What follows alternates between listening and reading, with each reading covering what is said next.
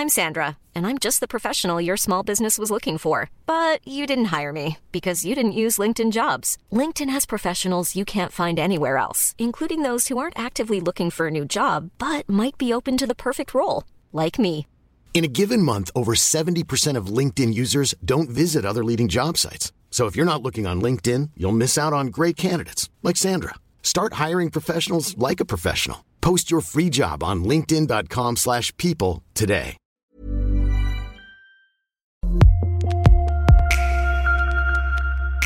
¿Cómo están? Bienvenidos, bienvenidas a otro episodio de Estas Morras. ¿Qué creían? ¿Que nos íbamos a ir mucho tiempo? Pues claro que no, que no cunda el pánico, que aquí seguimos. Sabemos que hay muchas morras esperando un nuevo episodio. Muchos morros también, morros, güey. O sea, ahorita, nos, muchos. ahorita nos escribieron que... ¿Qué te escribieron? Me escribieron, eh, amo estas morras, por favor nunca dejen de hacer episodios.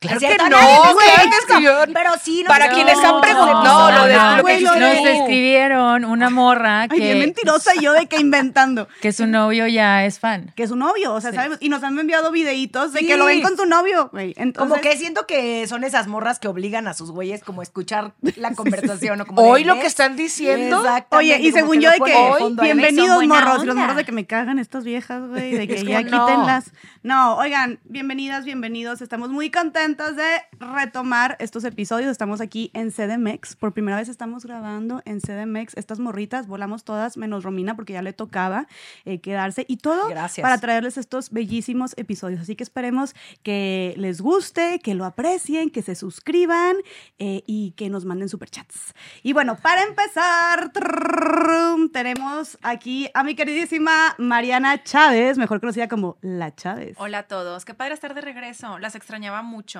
Muchos Mm. no saben que grabamos, nos dejamos de ver las 5 y nos volvemos a reencontrar. Y O sea, juntas. contenta. Siempre es do- Sí. dos de tres, tres de tres de Exacto, y cinco, se los compartimos de que dos de estas morras, tres, y ahora sí somos cinco de estas morras. Ahora, por otro lado, tenemos aquí a mi queridísima Carolina Hernández. Oli Crayoli. Esa persona soy ahora. Soy Oli Crayoli. Me encanta Ay. esta personalidad. En Concordia y Oli Crayoli. Y Es lo esos, que tengo. esos aretitos también de disco. De Oli Crayoli. muy ad hoc con Janis Joplin. una Janis Joplin. Si nos están escuchando en Spotify, déjenos, o sea, sí pónganle ya ahí que las escucho y luego vengan a YouTube para que nos vean, porque nos vemos divinas. Mm, Muy hermosas, muy, Muy hermosas bellas. sí. todas. Eh, Chávez anda estrenando suétercito con brillantitos, muy, Muy mono, muy mono. Y bueno, Ella por muy, otro muy en su lado, estilo, ¿eh? Muy, en su muy, muy. estilo. por Ya otro lado tenemos a la rompecorazones, las que todas aman en los comentarios. Claro que sí, mi queridísima Bárbara Redondo Ayala. Un aplauso, por favor. Creo que ya me va a empezar a gustar esto. Muchas gracias, Jess. ¡Ay, Jesús! Bien, muy Me bien. gusta por ¿Y viste? Me podría costar hizo esta voz Sí, volteó. ya me va a empezar Así a gustar tengo la esto. voz, ya. Jessica. Pero, Bárbara, te falta seducir a la cámara. No puedo. Ámala, no, ámala, o sea, ama a la cámara. los ojos cuando hablas. A ver, es que hay que dejar esto claro, ¿ok? Hay gente que es sexy sin forzarla. Esa es Bárbara. Ujú. Ustedes porque me quieren. La sensualidad corre por tus Ustedes venas. porque me Pero amo que estemos juntas otra vez, Sí. que estemos en la CDMX y Salud. que, porque fue mi casa muchos Salud. años, ocho años, entonces estoy emocionada de. Por de eso. enseñarles Ay, mi barrio muy pronto. Sí, muy bien, qué chido. H2O. Mañana grabamos con mezcalito, ¿eh? Bueno. Y por otro lado tenemos a la recién llegada de Japón con ustedes. No es Romeo, es Romina Sacre. ¿Cómo están? ¿Cómo les va, chiquitos? ¿Cómo les va, bebés? ¿Cómo les va? No, no, no. Güey, imagínate que de pronto si hubiera regresado así como transformada de Japón En vato. y así que, ¿qué pasó? ¿Cómo están? Hola. Con esta voz así como de vato. de- Tipo Elizabeth Holmes. Exactamente, como en esta voz. Es que estoy en mi modo zen y así es mi en modo modo zen. Y así es como yo conecto con cuerpo, alma, espíritu. Cuerpo, alma. Muy Como bien. Pati Manterola. Me encanta esta introducción. Cuerpo y alma es un Acapulco Cuerpo y alma es una gran ¿Eh? era una gran ¿Eh? telenovela. Siento que no era tan buena. No, no era Pati Manterola buena. te mandamos muchos Estoy saludos y ¿Ya no sigues? un lizazo. ¿Ya no sigues, Pati Manterola? no sigue. Ay, güey. Pati Manterola, yo nada más estoy estás Pati tardando. Manterola. Sí, Güey, estoy impresionada de tu alto conocimiento sobre las distintas telenovelas mexicanas. Pero bueno, continuando. Y bueno, por último, yo soy Jessica Fernández con ustedes. Gracias, presente. Eh. Bueno, el día de hoy, para empezar, tenemos un tema sasazo, como todos los episodios, ¿verdad? Pero este yo creo que sí nos va a caer el saco así bien puesto, una papita envuelta en el saco a todos los que nos están escuchando, hombres y mujeres. Pero creo que viviendo en un mundo además de un mundo capitalista, en un mundo donde últimamente tenemos muchos estos mensajes que por un lado nos encantan, pero por otro lado pueden ser medio peligrosos de ser una mujer chingona, empoderada, trabajadora, donde tú también seas económicamente independiente, muy bueno, donde le eches ganas a tu trabajo, donde las mujeres ya no lloran, las mujeres facturan y todas estas cosas chidas. También de repente nos podemos ver envueltos en la situación, envueltas en la situación donde toda nuestra energía, todo nuestro tiempo, toda nuestra salud mental, de repente se le estamos dedicando 100% a nuestro trabajo, a nuestra profesión o a lo que sea que nos dediquemos a cambio de una eh, eh, pues remuneración económica, ¿no? Entonces de repente eh, somos, nos presentamos y somos tal vez la doctora, ¿no? Que somos la doctora, la diseñadora, la podcastera, la creadora, la emprendedora, ¿no? La empresaria. Y para resumir todo esto, lo, lo decía muy bien esta Pame Valdés en un episodio en Más Allá del Rosa, eh, está buenísimo, los invito a escucharlo. Ella es la fundadora de Vic, eh, una aplicación de audiolibros muy chida, que su psicóloga le preguntaba, ¿quién eres? Y ella le contestaba, pues soy Pamela. Y le decía, no, no te pregunté cómo te llamas, te pregunté quién eres. Y ella, ay, pues soy la CEO y fundadora de Vic. No, no te pregunté a qué te dedicas, te pregunté quién eres. Y ella no supo, dice que ahí se co- congeló y como no supo preguntar, no supo contestar, perdón, quién era más allá de lo que se dedicaba, de cuál era su profesión, de cuál era su trabajo, ¿no? Y creo que si nos ponemos, yo, a mí me cayó mucho el saco y me puse a reflexionar y, y- y me vi mucho, muy reflejada en ella. Y creo que también si muchos nos ponemos a reflexionar, de repente encontramos como muy difícil y más como digo, con este contexto y estos mensajes que estamos recibiendo ahorita, separar el ser del hacer y separar nuestra identidad de nuestro desarrollo o éxito profesional. Y que la verdad, hacerlo no solamente es importante, sino es lo más sano, ¿no? Por hacer. Que no, que no nos sostengamos solamente en lo que hacemos a cambio de dinero. Y bueno, ¿cómo hacerlo? Ese es el reto y para eso están estas morras que tal vez no tenemos tampoco idea, pero bueno, al menos podemos rebotarlo juntos y juntas. Entonces, eh, Romina Sacre, Ay, ok. Vamos. ¿sientes, Al ruedo. de repente sientes también, en este, te encuentras en esta situación donde sientes que tu trabajo también es parte de tu identidad? Por supuesto que sí. El tema es que hoy puedo decirlo abiertamente que si me quitaran mi trabajo, podría hacer algo más. Claro que me dolería, pero al final no siento que esté tan identificada con lo que hago, la neta.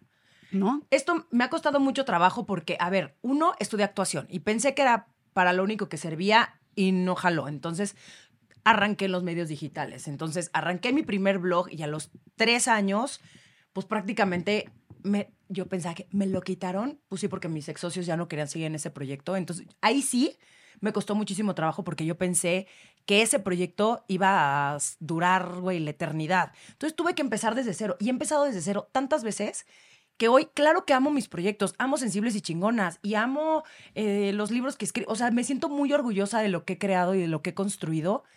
Pero honestamente, si el día de mañana el mundo del Internet se acabara, sé que podré hacer otras cosas.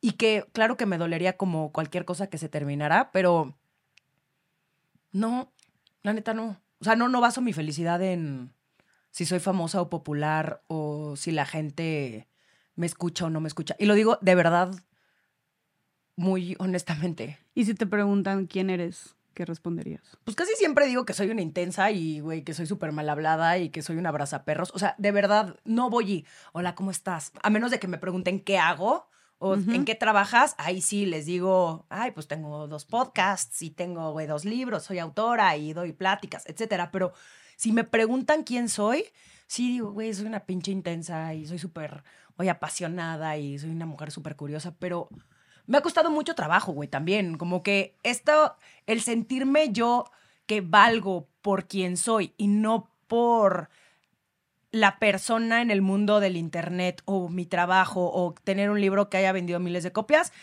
eso me da como estrellitas de qué chingón. Es como fruto de tu esfuerzo, de tu trabajo. Pero honestamente no, no me quiero arruinar la vida por mi trabajo.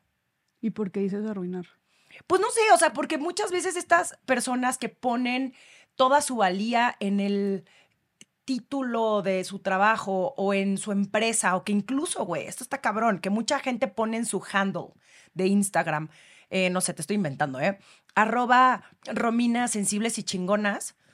Siento que el día de mañana, si sensibles y chingonas, imaginemos que sensibles y chingonas, o arroba Romina eh, Mercerías Tía Yoyis, ¿no? Y yo soy la CEO de, tía, de, de Mercería Tía Yoyis.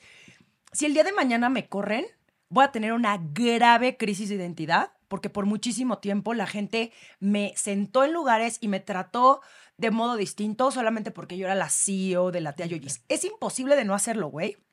No estoy diciendo que sea fácil, pero creo que a mí me ha tocado también la transición de cuando yo empecé en estos medios digitales hace 10 años, de cómo la gente en digital eran prácticamente los apestados y los únicos importantes eran los editores de las revistas. Y de pronto hubo este cambio, a muchos de estos editores, güey, los corrieron y muchos de ellos terminaron, pues, unos, no sé qué chingados hagan hoy, y dos, era la editora de tal revista, ¿sabes? Y creo que el día de mañana se te puede acabar y, y- y- y puede ser muy, muy doloroso. O sea, y eso pasa cuando nos identificamos no solamente con nuestro trabajo, sino soy la novia de Juan, eh, soy, la, soy parte de estas morras. Como está perfecto que te sientas orgullosa de, de todo lo que tú tienes en tu vida, pero no puedes basar tu felicidad únicamente en algo que, uno, no tienes control y dos, en, en algo externo, güey. Me encanta que lo tienes muy bien trabajado y bajado, mi Romy. Pues es que sí, güey. Creo que el haberme dado tantos zapes y empezar desde cero muchas veces, creo que también te ayuda a, a soltar, güey. Aunque me cueste mucho trabajo. O sea, hoy lo digo porque pasé ya por ese proceso, pero. No. O sea, yo sí creo que no soy mi trabajo y no soy mis proyectos.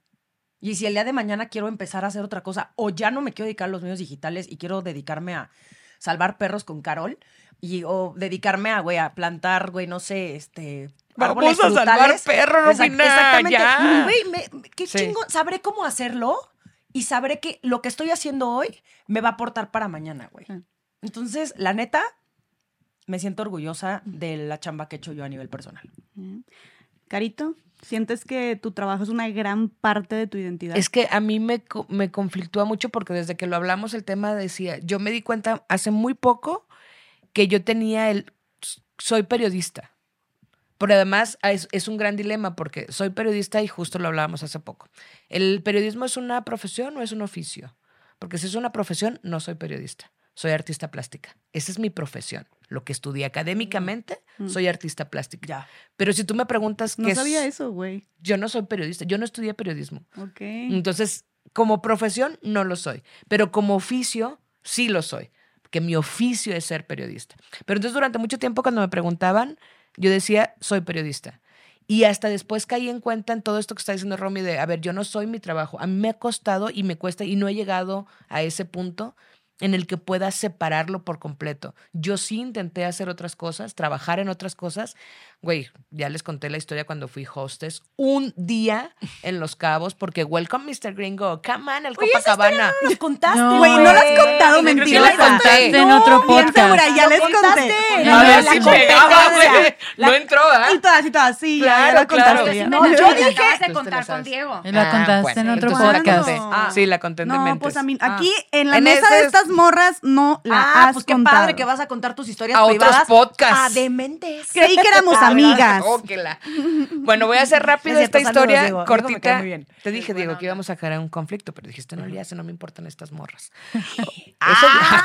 No, a ver, yo voy a decir una cosa. Hasta puso nuestras fotos y demás en el episodio. Ah, ¿neta? Muchas gracias, sí, yo lo vi. Ay, qué padre. Gracias, Diego. Muy bien, Diego, Una- tú muy bien. un- un- Corazón. un- Oye, este, bueno, rápido, yo alguna vez. Fer y yo decidimos irnos a vivir a otro lugar y ese lugar fue Los Cabos porque vámonos a donde nadie nos juzgue. Y nos fuimos a Los Cabos, nos fue muy mal. ¿Por qué? Muy mal, porque no, mal. O sea, no, hab- no encontramos chamba chida. no- tres, o sea, yo no comí, bajé como 15 kilos, así, o sea, mal. ¿Por qué bajaste 15 kilos? Porque no comíamos. O sea, porque literal. O sea, porque, Porque no literal tenían- no teníamos comida. O sea, no. La única vez que nos alcanzó para comprar, la primera vez que nos alcanzó para comprar algo fue un pollo del Soriana. Y dijimos, sí, a huevo, nos alcanza para un pollo y nos, no- nos puede durar a lo mejor un día más, ¿no? Y luego, pues no teníamos micro, no teníamos nada.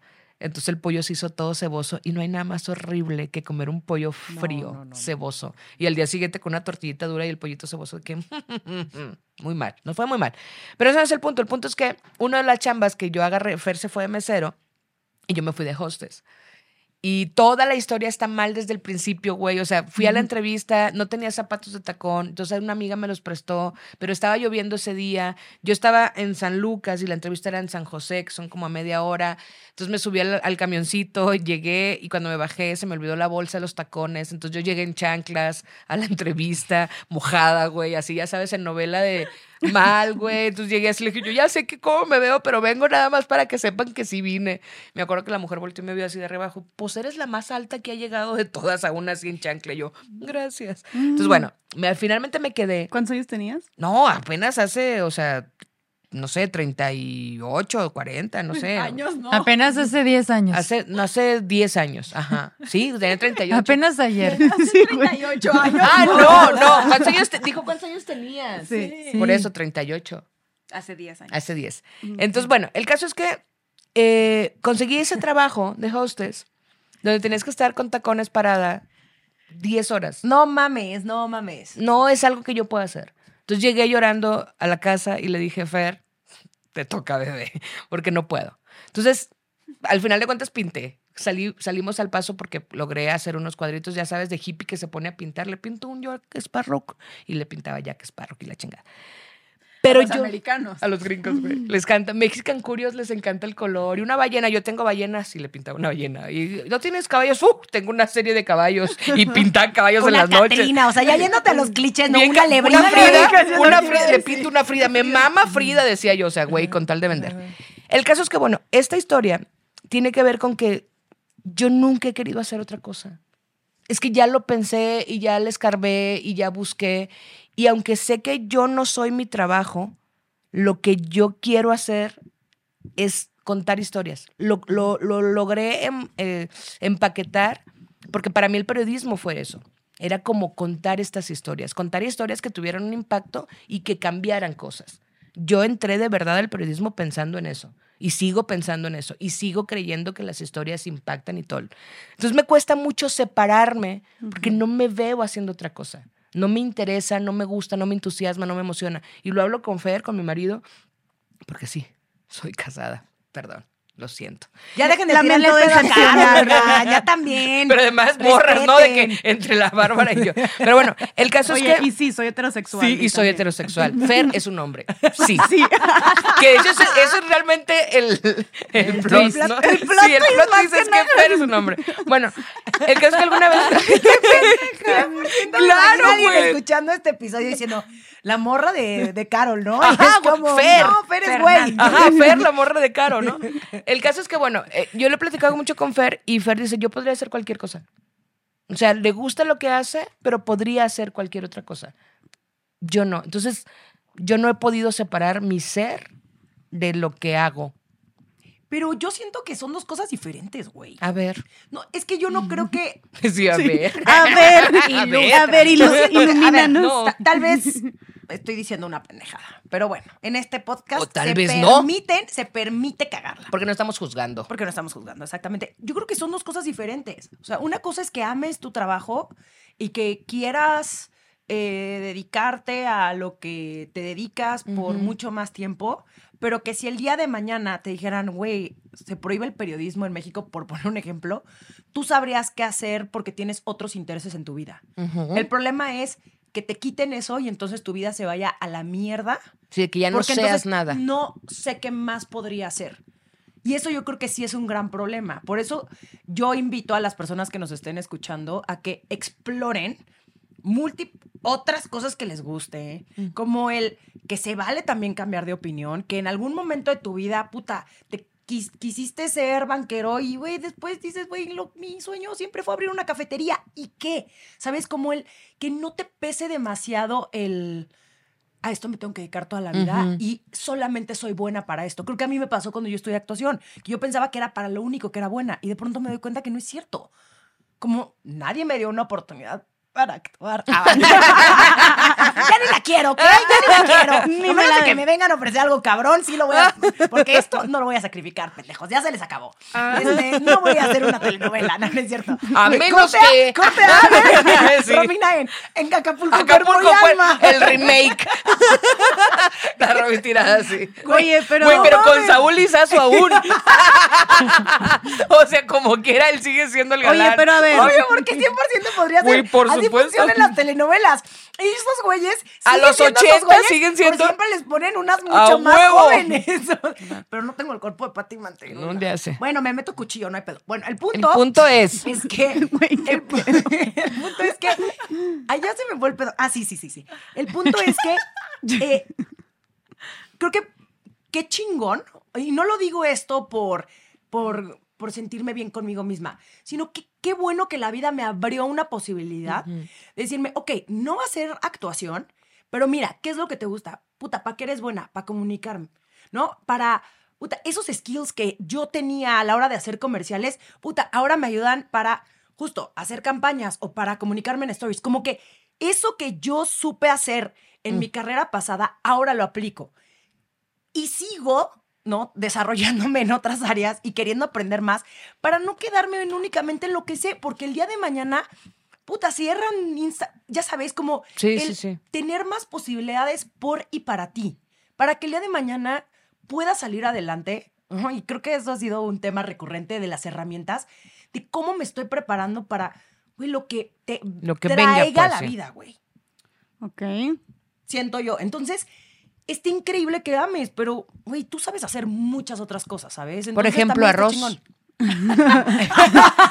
Me voy a dedicar Pues, a vender arroz. Me queda, güey. Arroz es- Y el ceviche que llevas ceviche me lleva. Puedes hacer comidas caseras. Es difícil, güey. Claro, Puedes puedes hacer comidas comidas caseras. Claro, me Comidas mama caseras, cocinar, Carol. Doña yo, Caro, yo sí porque te compraría, porque tú dices que tu ceviche está muy bueno. Todo lo que hago lo has está hecho. increíble. Ahí está, tienes múltiples talentos, Carol. Bueno, Bueno, pero mucho bla bla, pero pues no hemos comido ningún ceviche, no se Ah, sí. nada. Es que ese día he estado muy ocupada. Pues, pues, está cabrón.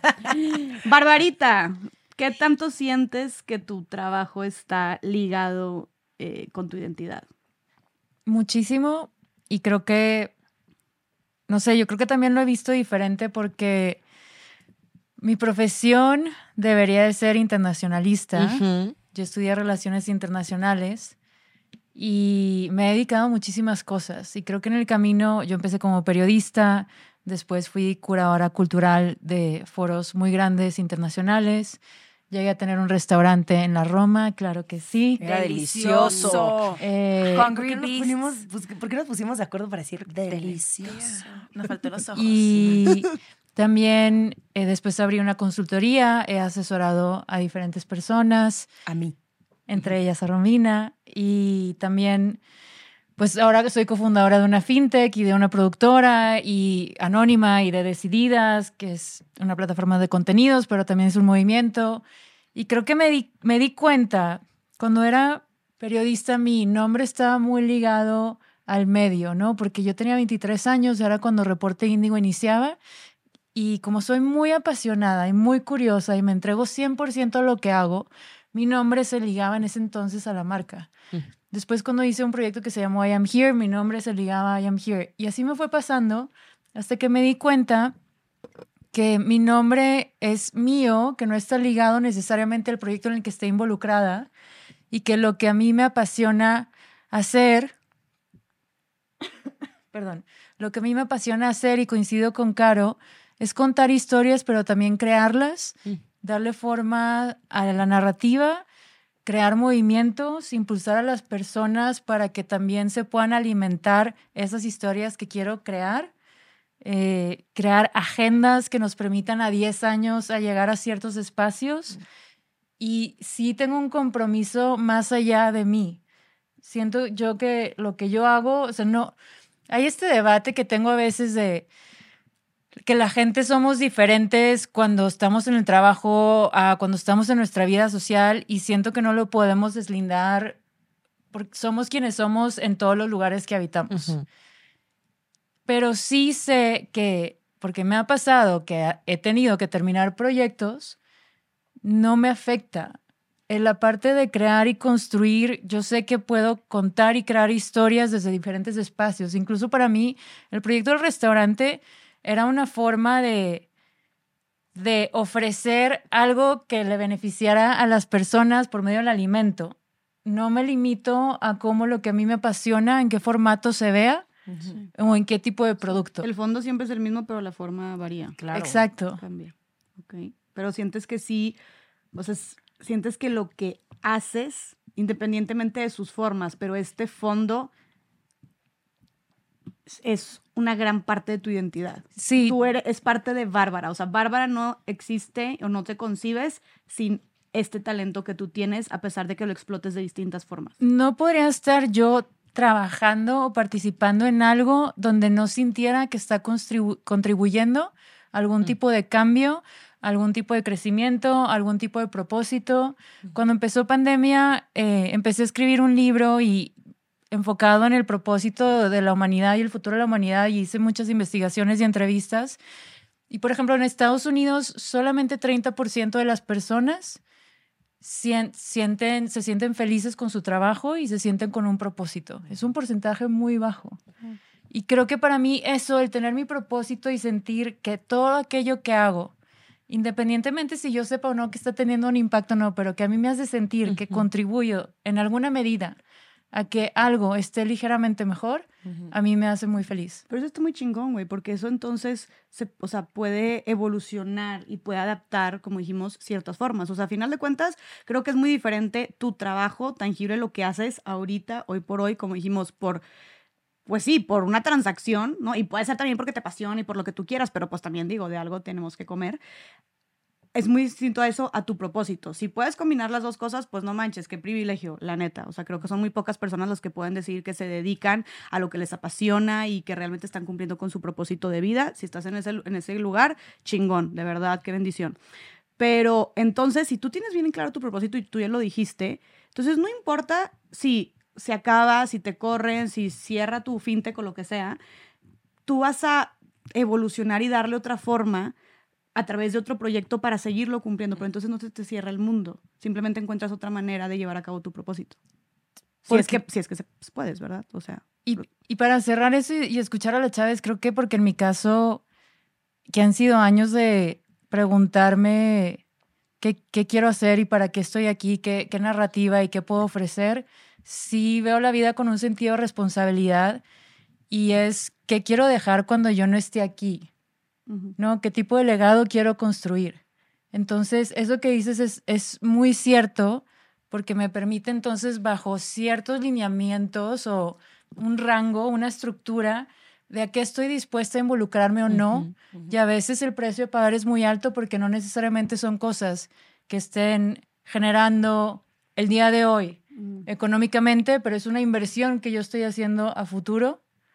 ¿No? Por ejemplo, estas morras. Literal dije, ¿cómo? Como estas morras y por eso es bien importante también apoyar estos proyectos. O sea, Pues, sí es contribuir a que crezcamos juntas. Sí. Esto que empezamos como amigas, pero que compartimos con ustedes, es con la intención de qué tipo de mundo nos gustaría ver allá afuera y que cómo nos gustaría que las conversaciones también se reflejen y hablar de temas que son difíciles y que está bien hablarlas sin tener que pelearnos y cancelarnos y no estar de acuerdo y pararte de la mesa e irte. Entonces sí todo lo que hago Oye, de mí no vas a estar hablando. y salirte de un grupo y cancelar. Bloquear gente, dice. Entonces, bueno, yo es, es, es mucho trabajo personal para mí y a veces también eso yo misma me cierro puertas porque no participo en cosas con las que, o dejo de participar en cosas con las que no estoy de acuerdo me he dado cuenta que no estamos alineados con los mismos valores. Es súper importante. Chavecita, Bueno, a ver, el tema del trabajo y que si identificas con ello o no, y es como parte de tu identidad.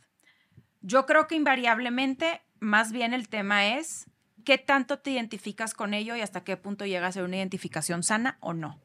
Desde luego que te puedes identificar, pero yo también tengo que mencionar que tengo la gran dicha de poder trabajar en cosas que a mí me apasionan, cosa que no muchos pueden hacer, de tal forma que sí puedo, yo sí tengo esa dicha de poder escoger en qué me quiero involucrar y lo hago respondiendo a mis causas y a lo que me apasiona.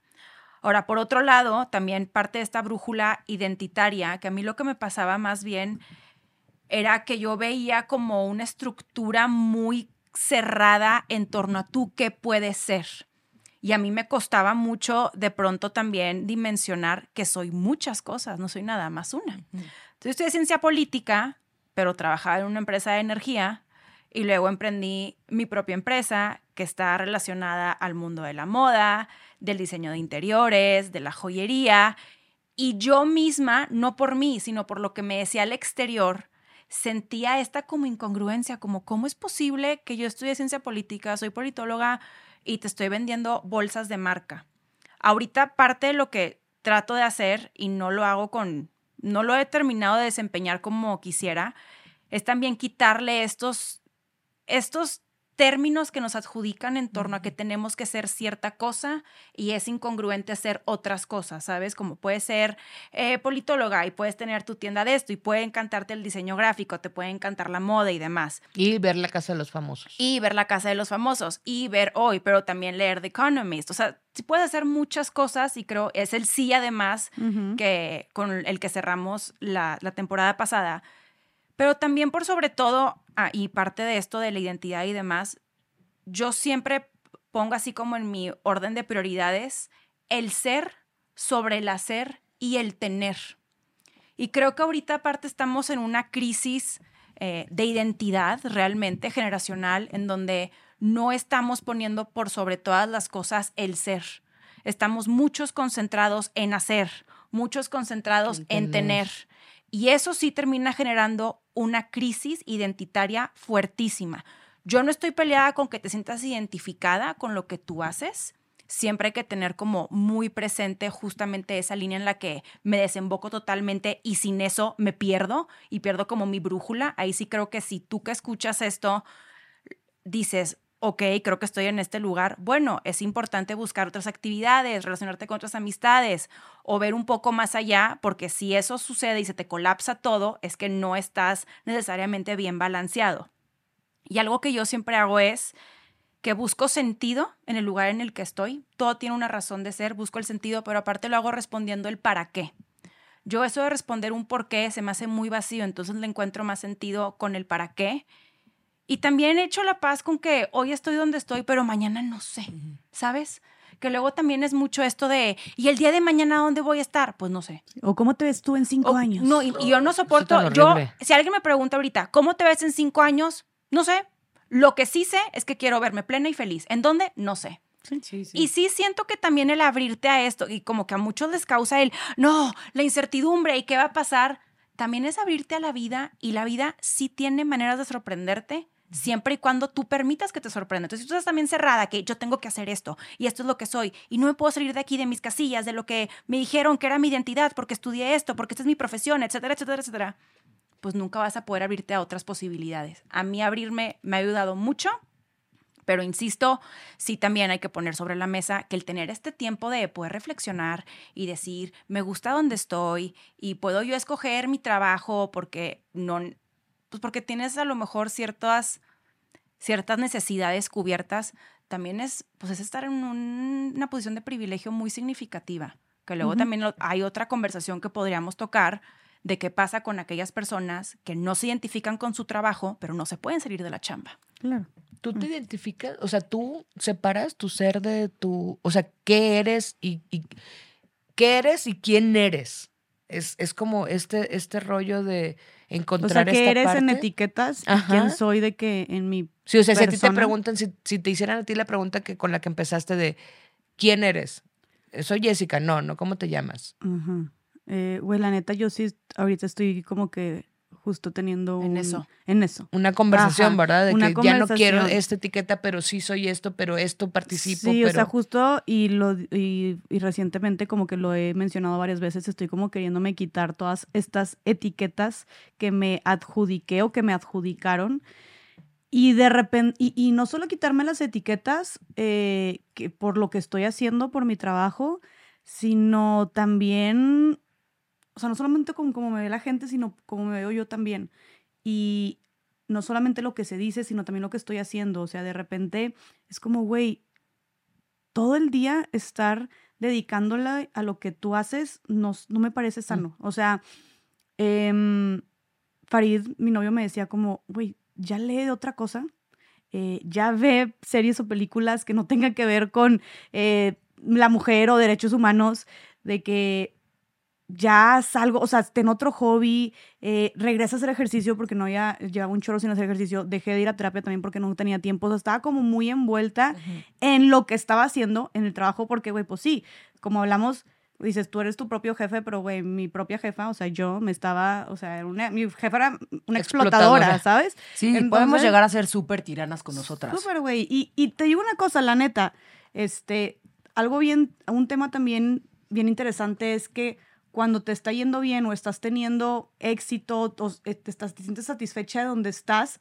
está cabrón porque como que más te exiges y más te motivas o más te emocionas o más sientes que se espera de ti, entonces más tienes que estarle chingando y chingando, ¿no? Entonces, eh, pues sí, digo, un ejemplo muy claro es que estamos ahorita en domingo trabajando, o sea, digo, grabando, trabajando todo el día, ¿no?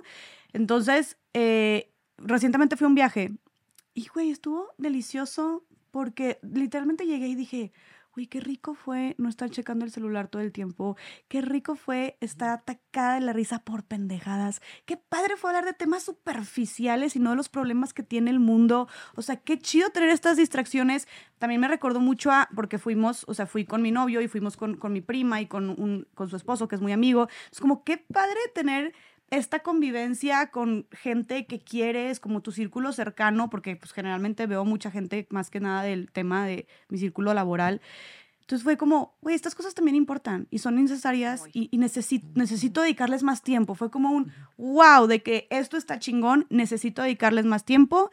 Y sí, ahorita estoy como trabajando mucho en, porque sí, la verdad, todo mi ser, o, o no sé si mi ser, pero si todo mi tiempo, si toda mi energía, si toda mi mente la dedicaba a mi trabajo, pues sí, está muy cabrón decir que mi identidad No es estarlas, claro. mi trabajo. Entonces, ahorita estoy trabajando en que me motiven otras cosas, güey, que me distraigan otras cosas, tener en la mente otros problemas u otras, otras situaciones de que ahorita estoy pensando, güey, quiero correr un 5K, ¿y qué tengo que hacer para correr un 5K? Puede ser una pendejada, pero entonces estoy yendo a trotar slash caminar, porque todavía no puedo correr porque se me sale el pulmón, este, media hora, güey, en las mañanas. Y entonces estoy corriendo y veo los árboles y no pienso en nada más, más que bonitos los pinches árboles o me encanta la música que estoy escuchando.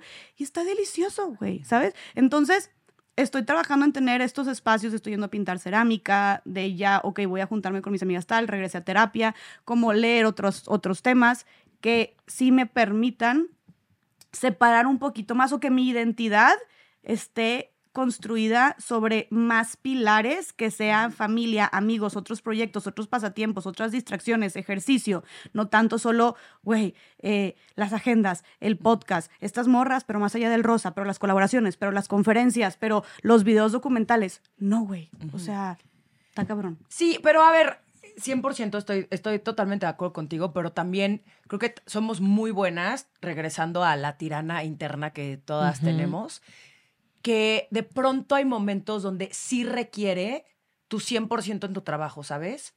Pero mientras lo tengas muy claro, es como estos meses voy a estar a full con mi trabajo y Amén. toda mi cabeza va a estar ahí y pues sorry, güey, no voy a poder ver las amigas, las amo, voy a tener tiempo tal vez en tres meses porque ahorita estoy muy metida en esto, ¿sabes? Pero que sepas que le, también le estás poniendo su espacio a esos momentos de descanso.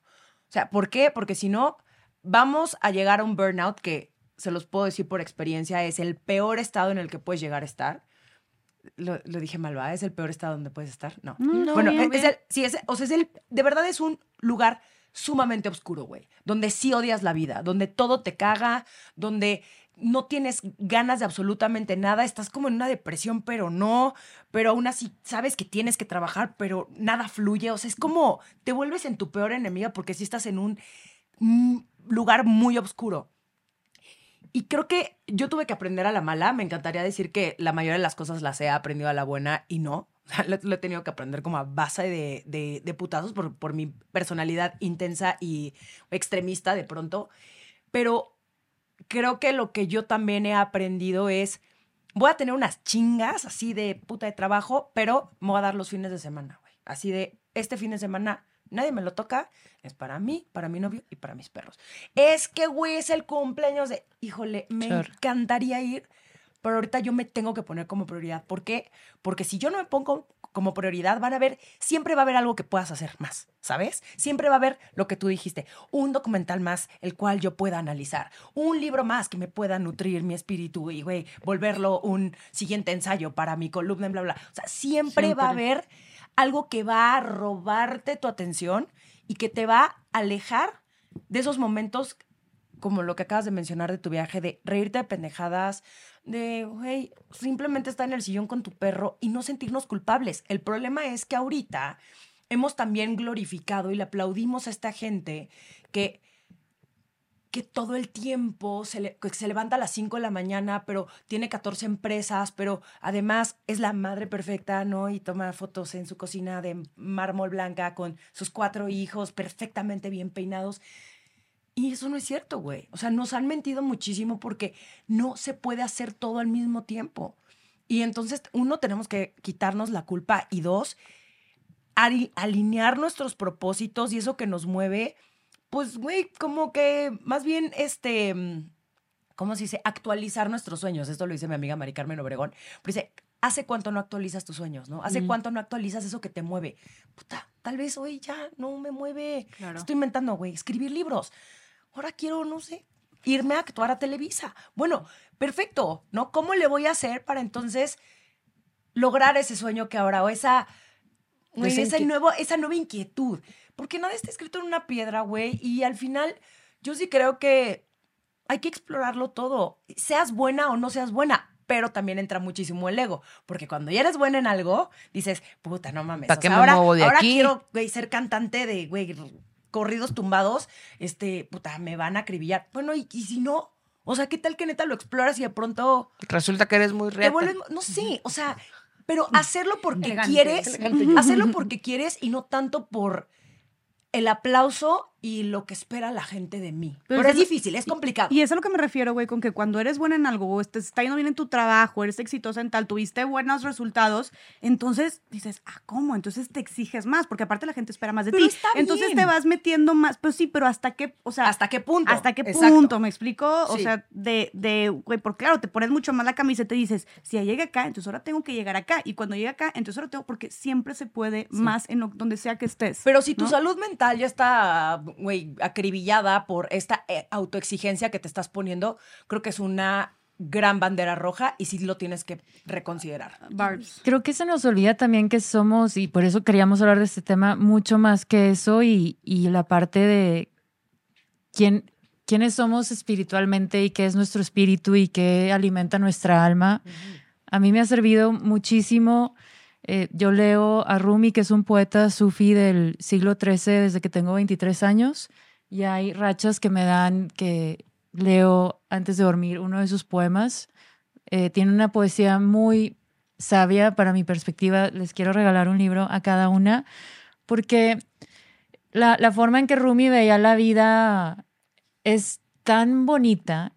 La veía con unos ojos de, de realmente valorar lo preciado que es nuestro tiempo aquí. Y él, él era un maestro, tenía muchos seguidores y mucho de su legado, No en Instagram. no Ah. en Instagram, no en Instagram, Reales. Sí, ¿De verdad reales. Eh, Claro. Que mientras hablaban y, lo- y sobre todo lo que tú compartías, Jess, me hizo pensar particularmente en dos frases de él que dice, la vida es un balance entre soltar y dejar ir. Entonces a veces te toca soltar, pensar en, en lo que es el hacer, el hacer, el hacer, ¿no? Eh, perdón, la vida es un balance entre agarrarte de algo y dejar ir. Entonces, te agarras de pronto de eso que te da, que es voy a correr, o te agarras de, a mí que me encanta ir a la montaña, ir a Chipinque, de la naturaleza, me agarro de una película que me haga reír demasiado, lo que sea. Esta segunda frase de Rumi que me gusta mucho es que Dios te lleva de un sentimiento a otro y te enseña por medio de opuestos para que tengas dos alas para volar y no una. Entonces la vida sí hay muchas dualidades, hay muchos momentos que tú crees que puedes estar en tu momento más feliz y a la vez en el más triste.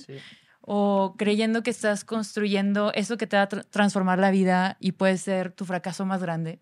O en la relación que le estás invirtiendo todo porque dijiste de aquí soy y de pronto no, no eras de ahí. Y para mí es también, ¿qué puedo aprender de esas personas como Rumi u otros, que yo creo que hay tanta sabiduría en gente que estuvo aquí antes que nosotras y cómo veían las cosas, que entonces digo, em, la verdad lo que yo hago es tan insignificante, pero lo que me hace sonreír, lo que me nutre y lo que sí me dan ganas de estar viva, eso es a lo que le tengo que poner atención. Yo ahí no sé, no sé si... Ay, se están abrazando. bello. Si ustedes están en Spotify, vayan a YouTube y suscríbanse porque van a ver un abrazo. No, en Spotify ya también se ven nuestros episodios. ¿eh? Ya Ah, es también hay cierto, video. se pagan Pagan más, sí. ¿Dónde pagan más entonces? Ah, YouTube, vean YouTube. mira, Oye. me quedé callada. Yo, yo tengo ahí como muy un, bonito, muy bonito. como un Sí, conflicto con, con este asunto de si alguien más nos puede enseñar. Y creo que la Chávez iba un poco, y princesa, estoy poniendo palabras en tu boca, Dime, pero sé que por ahí vas. Va. Con este asunto de, del entretenimiento como un derecho, o sea, o del descanso como un derecho, Sí. y de cómo nosotras podemos. Ah, y, sé que hemos hablado mucho del privilegio y sé que dijimos también que no todo el tiempo tenemos que estar diciendo, obvio, esto es desde nuestro privilegio, obvio es desde nuestro privilegio, pero sí es importante porque eh, es muy lamentable que no todas las personas podamos tener o puedan tener, porque en mi caso no es, pero que puedan tener este, eh, esta ventaja de hacer lo que quieren y de que se identifiquen con algo. En general, nosotras, las cinco, afortunadamente, podemos hacer lo que queremos, aunque no nos defina o si nos defina o estemos resolviendo si nos define o no, podemos hacer cosas. Pero estamos en una sociedad en la que por lo general las personas no eligen a qué se dedican, porque, porque no pueden. Y porque además, o sea, no pueden por una cuestión de desigualdades que, que están muy cabronas, pero además es algo que a mí siempre me ha causado mucho conflicto. Güey, a los 18 te ponen a decidir qué carrera vas a elegir. A los 18, mamón, a los 18 yo no sé qué carrera quiero, güey. Y entonces tomas una decisión de, pues, la que crees que te gusta más o menos.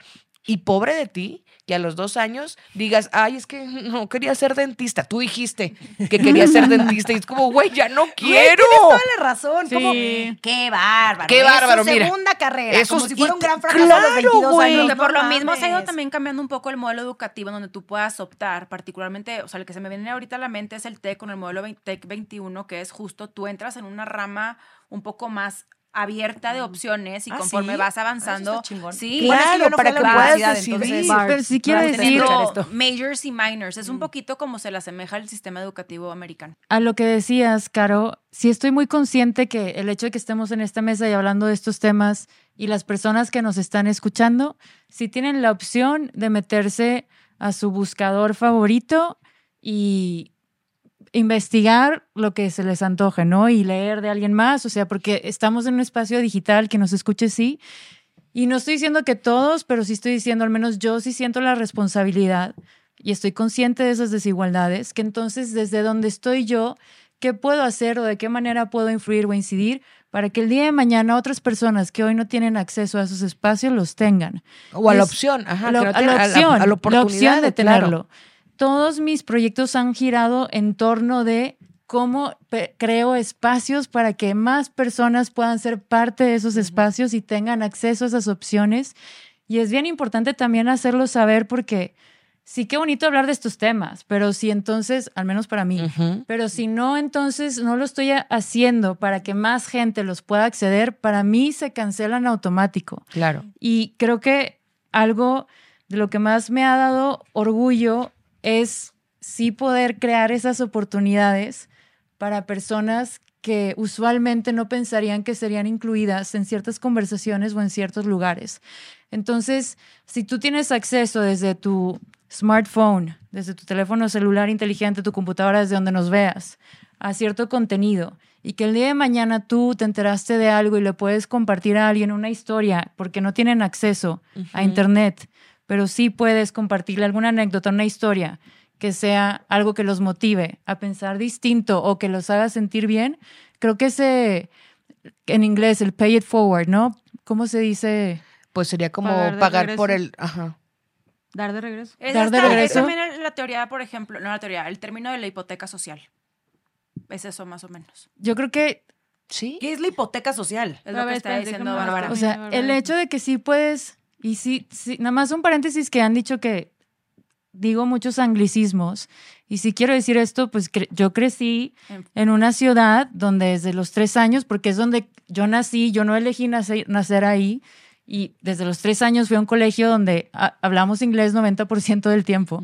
Y sí, mucha gente que somos del norte, nuestro contexto es usar un spanglish y usar anglicismos y es parte de nuestra realidad. That's right, baby. Entonces, no, sí, es nuestra identidad también como de frontera, casi, casi. Y güey, aquí es, es justo, es parte de nuestro lenguaje y como quiera lo que siempre se dice, eh, si, es- si se nos sale alguna palabra en inglés, pues se traduce al español y ya está. o sea. Sí, y sí quería abordarlo porque pues nos han comentado mucho eso, pero el, el hecho del pay it forward creo que es una, es una cosa que sí, sí puedes, si bien no cambiar la vida de alguien, pero hacer la vida de alguien más ligera o mejor por ese día.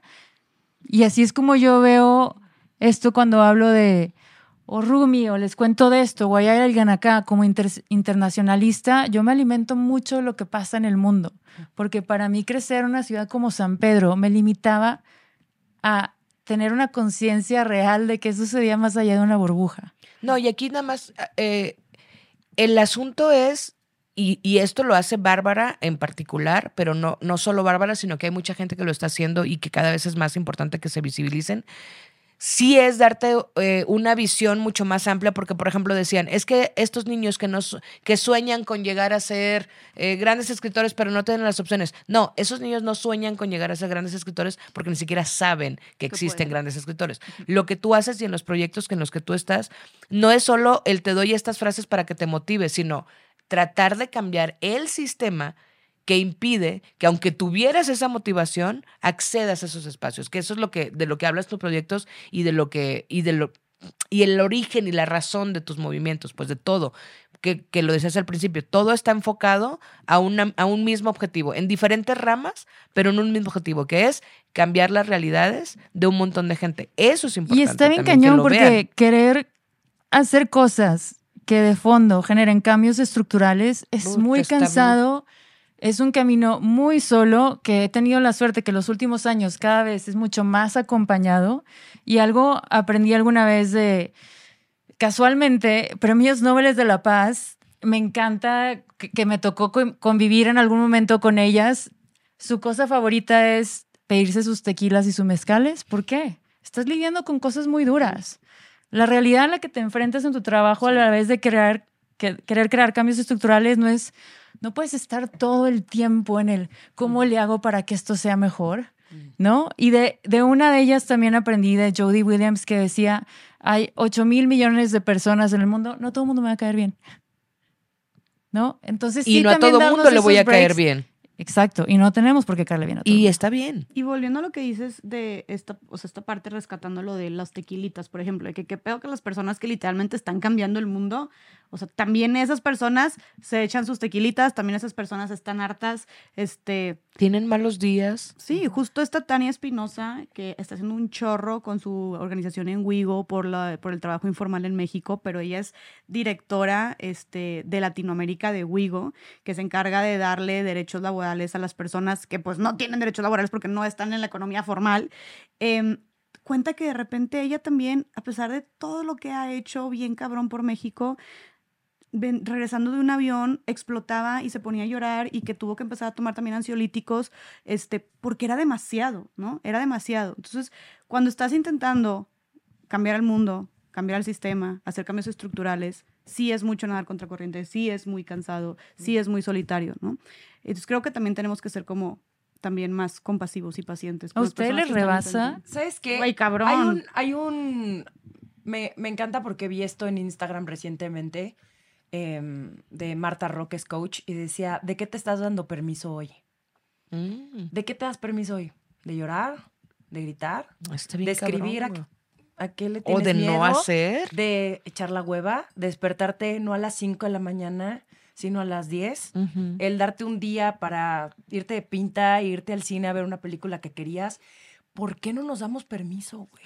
Y yo, de pronto, no, ta- cuesta, güey. Obviamente cuesta. O sea, no, es que no, no es tan fácil cuando, cuando tenemos esto en la cabeza de que tienes que lograr y hay un tema económico, Justo. ¿no? Y también empiezas a meterte ahí de, ¿por qué me importa tanto? Y, y- y, y empiezas una vez más a entrar a creencias de cómo vi que era el éxito porque yo lo vi en mi familia, no sé. Sí, creo que ahí me quería ir un poquito para atrás y lo voy a ligar con lo que decías al principio y justo el por qué no nos damos esos tiempos. Cuando hablamos también inclusive del sistema, hay muchos que se imaginan como el sistema sin ponerle nombre y apellido a qué nos referimos justamente con el sistema. Y de hecho, Marx llevaba hablando de esto hace muchísimo tiempo respecto a su crítica del capitalismo. Y hay muchas personas que pueden estar de acuerdo o no respecto a su crítica de este sistema económico per se. Sin embargo, hay algo que no podemos negar, que es su crítica hacia lo que el capitalismo hace en nosotros. Y lo que hace nosotros es que somos unas máquinas de trabajo en donde aparte, tú ahorita que decías, Romina, que vemos todos estos modelos y la mujer que hace esto y se levanta a las 5 de la mañana y es empresario y demás, estamos constantemente todos manipulados bajo agendas ideológicas y bajo un sistema que quiere que justamente nosotros también nos perfilemos en torno a esas visiones, a esas aspiraciones y nos tenemos que empezar a dar cuenta que nos está agotando absolutamente a todos. Tengas tú la dicha como nosotras de trabajar en lo que te apasione o no tener la dicha de justamente poder trabajar en lo que te emocione o lo que tú aspires o que es tu trabajo, estamos todos manipulados bajo este mismo sistema de creencias y de aspiraciones. Y deberíamos empezar a abordar ahorita cómo ese sistema ahora lo están viendo nuestras niñas, nuestros niños y adolescentes en la inmediatez del momento. Y es, a mí me parece muy lamentable que justo lo que decía, esos ejemplos internacionales, hoy por hoy lo seguimos teniendo, pero no lo estamos viendo, no lo estamos verbalizando lo suficiente. De ahí es donde hoy sí la lucha es la de tener por sobre el ser, la de hacer por sobre el ser. Tú pregúntate, ves a gente en redes sociales y ¿qué te, qué te están enseñando? ¿Qué tengo? ¿Qué hago? Y estamos en este sistema de competencia y quiero más y quiero más y nunca es suficiente. ¿Y qué creen? Spoiler, nunca será suficiente. Entonces, justo es ahí donde tenemos que de verdad empezarnos a replantear varias cosas. Y también quisiera abordar esto un poco, hablábamos de la identidad y del ser sobre el hacer. ¿Qué pasa cuando tú odias tu trabajo, pero te identificas tanto con tu trabajo que odiar a tu trabajo es odiarte a ti mismo? A la madre. Eso está cañón. Y eso es algo que sí pasa. Yo me acuerdo en el 2020 que leí un paper, un artículo, no es artículo científico, pero era un artículo muy bueno del Harvard Business Review, que en ocasiones, pues sí, una universidad de la Ivy League, muy elitista, muy clasista, muy capitalista, pero en ocasiones tienen muy buenos contenidos. Y habla sobre qué pasa cuando tu carrera se convierte en toda tu identidad. Y si no nos damos cuenta, también son estos mensajes que nos están constantemente bombardeando. Y ahí es donde tenemos que luchar contra corriente, justo lo que mencionas, cambiar el sistema, abrir los espacios para que podamos soñar desde otros lugares. Y el ocio, güey, es que otra vez volveríamos a eso. El ocio como algo completamente malo. O sea, a mí me pasó cuando recién salí de, de- del medio en el que estaba y hubo un lapso en el que me fui a, mi, a este rollo del periodismo independiente, tenía muchos más tiempos libres. Me causaba una culpa y un estrés y una ansiedad que yo bajaba eh, a la computadora que está en la planta baja de la casa, bajaba a sentarme enfrente de la compu a las siete y media de la mañana, igual que como si estuviera trabajando en el medio, a nada, güey. No tenía nada que hacer. Pero no podía quedarme acostada porque era como, güey, estoy acostada. O si terminaba temprano, pero es que es martes y son las dos de la tarde. ¿Cómo me voy a ir a acostar a ver la tele, güey? Con una culpa. Pero además, no solo la culpa, sino esta ansiedad de no estoy produciendo. Claro. Porque, porque te dijeron que tienes que ser productiva. Porque te dijeron que el ocio está mal, que el, que el entretenimiento está mal, que no. Que leer un huevón, pinche libro de. La gloria nada, por el infierno. Claro, güey, de leer un libro que, güey, un libro que no me deje nada, ni un conocimiento, que no me deje absolutamente ninguna frase para Ay, ya va a salir- ya va a Que salir no- el libro de Britney, amiga. Sí, güey, ¿Saben quién le lo está queriendo o una leer? película, güey. Algo para trabajo reírte. mental, güey. Una película toda pendeja. Es Hay como, que ir no, al- ¿cómo vas a al ver eso? Claro. Porque tenemos satanizado el odio, Güey. Además, el odio. además También el, el ocio, sí. el ocio es importantísimo para que las ideas fluyan, para tener mucha más creatividad. O sea, la creatividad no va a llegar en tus 47 juntas. O sea, no, No va a hermano, llegar. necesitas tener la mente descansada. Claro. Yo creo que mis mejores ideas de verdad han nacido cuando Viendo saco el a pasear a mis perros. Claro, güey. Ay, cuando estás caminando y de pronto las ideas se te ocurren, claro, porque estás Tu relajada, descansada, Sí. conectando con el presente. O sea, no mamen. Y, y sí, Chávez, estoy de acuerdo contigo de, de este nivel de cómo nos hacen sentir unos unas pendejas, güey, por no hacer suficiente. O sea, y a mí me pasa de pronto que cuando llegue me dice la gente, no mames, güey, trabajas un chingo, ¿no? Haces un montón de cosas. Yo por dentro digo, "Mm, pues sí, pero no tanto. Y digo, Todavía le quedan cuatro horas a mi "Dude, sueño. estás loca, güey. O sea, claro que haces un chingo. Se me pasa igual. Pero también, pero también, Estamos ten- como, como bien tengo mal. mis fines de semana muy definidos de que, güey, yo estos días no voy a estar en México, y yo estos días me voy a, voy a Tepoztlán, güey, con mis perros. Como que se me olvida que, que, que eso es también parte de mi elección y que ya es como, esto es inamovible, güey, porque si no, yo sí voy a crashar y ahí, y nadie quiere una persona que se quemó y, y terminó ahí en una cama, güey, como problemas de salud porque no supo decir que no. Yo porque quisiera- esa es la realidad, güey. Perdón que te interrumpí, No, pero no, no. quisiera poner también sobre la mesa, no sé si ustedes lo estén viendo o no, pero también inclusive ya la exigencia hacia nosotras como mujeres es cada vez mayor. O sea, tú ahorita hay muchas mujeres con las que yo he platicado que deciden, por ejemplo, cuidar de sus hijos y ser ama de casa y me dicen, me siento constantemente como un fracaso, porque ahora también, y también es una realidad, nos han vendido esta idea de la superwoman, de la supermujer, y tenemos que hacer absolutamente todo. en Y caso- absolutamente bien. y no, no bien. Excelente, Excelente. y extraordinario, Sí. porque si no lo haces de manera perfecta, eres un fracaso. Y Claro. verte bien también, ¿eh? ah, Además, no se te ocurre O sea, llegar o sea, fodonga. llegaste, o sea, llegaste Sí. despeinadita. Ay, qué, No, qué bárbaro. y con qué buena actitud, No, cuida. Porque si Claro, no, eres una perra. por la oportunidad. Claro, Si no o vas creciendo y. Sí. oye, se ve bien peloteada. Se fue por el empedrado. Exactamente. Traqueteada, reversa. Traqueteada, traqueteada. señora. Palabra Justo de señora. venía- estaba platicando con una amiga hace poquito y me dio un chingo de coraje, güey. Me dieron, hasta me dieron ganas de llorar cuando me lo estaba contando porque me decía como, uy, eran palabras bien fuertes. Me decía como, me siento fracasada como mujer. Una chava de mi edad que se casó recientemente y me dice, porque mm, no gano lo mismo que mi esposo. Y yo, no gano lo mismo que mi esposo, él gana tres veces más que yo. Eh, hasta ahorita no han podido tener hijos. Entonces dicen, no le puedo dar hijos. No le puedo dar todo lo que implica la frase. Aparte ella, como dice, pues como yo gano menos, me encargo del hogar. Y pues él de repente me ayuda también porque tiene ciertos requisitos de que a mí me gustan las cosas así. O él, bueno, ni siquiera le ayuda, ¿verdad? Porque el hogar es de los dos.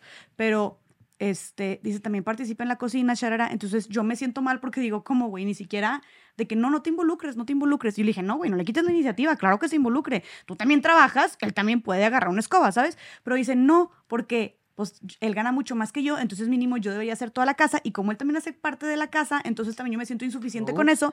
Entonces se siente insuficiente No, en su trabajo, este, porque no ha podido este, ser mamá y porque su esposo también se involucra en las tareas del hogar. Entonces yo digo, güey, qué cabrón. Y dice, "Sí, me, me he sentido como un fracaso como mujer. Y le digo, güey, es que tu identidad como mujer va mucho más allá de si eres mamá, de, cuán- de tu éxito profesional o de cuánto ganas y de las tareas del hogar. Le dije, ¿quién chingados te dijo que tienes que ser una mujer exitosa profesionalmente o que tienes que ganar lo mismo que tu pareja. ¿Quién te dijo eso, güey? ¿Quién te dijo que tu trabajo es menos válido que el de tu esposo porque, por la diferencia de salarios? O sea, y él, y él, no, pues es que ya sabes que literalmente las narrativas, ¿no? Que en todas partes están diciendo esto y luego, este, nada más veo que las esposas de mis, de, de los amigos de mi esposo, pues que son unas chingonas porque una es gerente no sé qué y una le va súper bien en su sé, empresa. Entonces, ¿eh? La fuck, comparativa. güey, eso La está muy denso, muy fuerte. Y yo, y, y fue como un. Le dije muchas cosas que ella personalmente está haciendo bien. Como, güey, eh, le están echando un chorro de ganas a su matrimonio y este, este tema, en lugar de separarlos, los ha unido mucho más. Ella en sí tiene muchos logros personales que se los recordé y le dije, güey, esto, que todo esto que tú hiciste implica valentía, implica resiliencia, implica que estés, que seas echada para adelante, todo esto que estás haciendo, eso es lo que tú eres, güey. No si eres mamá o no, no cuánto ganas, Sí. eso es lo que tú eres y eso es lo que te hace ser mujer y eso es lo que te hace ser especial, güey. No todo lo demás, ¿no? ¿Sabes qué? Qué bonito que, que lo mencionas porque nuestra mente le encanta irse a lugares eh, terroríficos y además claramente esta chava tiene un montón de culpa y por eso está tratando de compensarlo, ¿no? Como tengo un chingo de culpa que yo no estoy haciendo esto, entonces Tengo que hacer todo tengo acá. que hacer y casi casi estar agradecida porque él gana tres veces más que yo, ¿no? Pero creo que algo que pueden llegar a hacer las personas que nos están escuchando cuando pasa esto es poner en una lista lo que sí está sucediendo, o sea, lo que sí es verdad hoy. Entonces, ¿qué tengo? Güey, pues tengo un trabajo y gano tanto. Este, tengo un esposo que soy muy feliz y bla, bla, bla. Tengo, o sea, no es para estar agradecida y ver el lado positivo de las cosas, sino para que Para tu que lo cabeza no se vaya güey, a la, además. Sí, a la lados, locura, sino más bien tú aterrices lo que hoy sí tienes. Y sirve muchísimo. Sí, güey, porque yo creo que ese, es, o sea, eso en específico, esas cosas que mencionó, porque es lo que tradicional y culturalmente se espera de las mujeres, son temas que a todas nos afligen. O sea, como lo que dijiste tú, de que ahora tienes que ser, pues como empezamos, la chingona, la independiente, la no sé qué, que sí dijimos traen muchas cosas buenas, pero cuando se lleva, o sea, se polariza y cuando se lleva a este es el deber ser, y si no fracasaste como mujer, Es que volvemos Es a lo cuando- mismo. Es justo la misma raíz de todo este sistema que hemos querido estar constantemente cambiando, donde podemos ser lo que queramos ser. Sí, Barbie. Hey, Barbie. Porque viene de Sí, Barbie. Sí, pero al final Pero ningún está chile, los- ningún chile les embona, ¿no? O sea, no, no les, o sea, es como ningún chile embona, porque no importa qué seas, igual te van a criticar. Sí, pero ahí es tú cómo reaccionas ante la crítica. O sea, tú pásatela por, sí. no, gestionándola, conoce bien tu identidad, porque también ahorita estamos platicando de la identidad con el trabajo. Pero ¿qué pasa si tu identidad está basada en labores de cuidado que tú, no estoy hablando que, o sea, desde un lugar en el que no sea tu elección, sino desde un lugar en donde sí sea tu elección.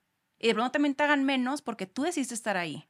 Y tienes que ser todas estas otras cosas. Lo traigo a la mesa porque yo justo tengo una amiga que viene regresando de vivir en Estados Unidos. Estados Unidos que sepan que es otro mundo en el sentido de lo que las mujeres podemos lograr hacer, ya que tiene un sistema de cuidados mucho más robusto, las empresas dan mucho más prestaciones y mucho más facilidades. Entonces llega a Monterrey y me dice, tengo un problema ahorita con mi esposo, tengo dos hijos y me está exigiendo que me ponga a trabajar.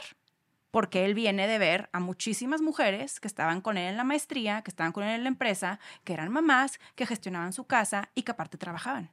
Pero yo ahorita no puedo trabajar, porque aparte tengo una, una sociedad y un sistema que hace que mi labor más importante sea la de estar cuidando a mis hijos. ¿Y cómo balanceas ahí tu identidad? Que también está súper fuerte. Digo, nada más porque Está aquí ninguno de nosotros somos mamás y sí- se me hace importante traerlo a la mesa, aunque no lo seamos, porque también son realidades que atraviesan a muchísimas mujeres. Sí. Y son realidades que se viven en muchas ocasiones en soledad, porque luego aparte es, y no te quiero decir lo contrario, porque si no pareciera que estoy diciendo que no quiero a mis hijos, o que no quiero a mi esposo, o que no quiero a mi casa, pero sí son realidades Claro. e insisto, estamos todos moldeados bajo este mismo sistema de creencias, de estereotipos, de lo que debemos hacer, que si a mí me preguntan, yo creo que no nos está llevando en general, como generación, a un buen lugar.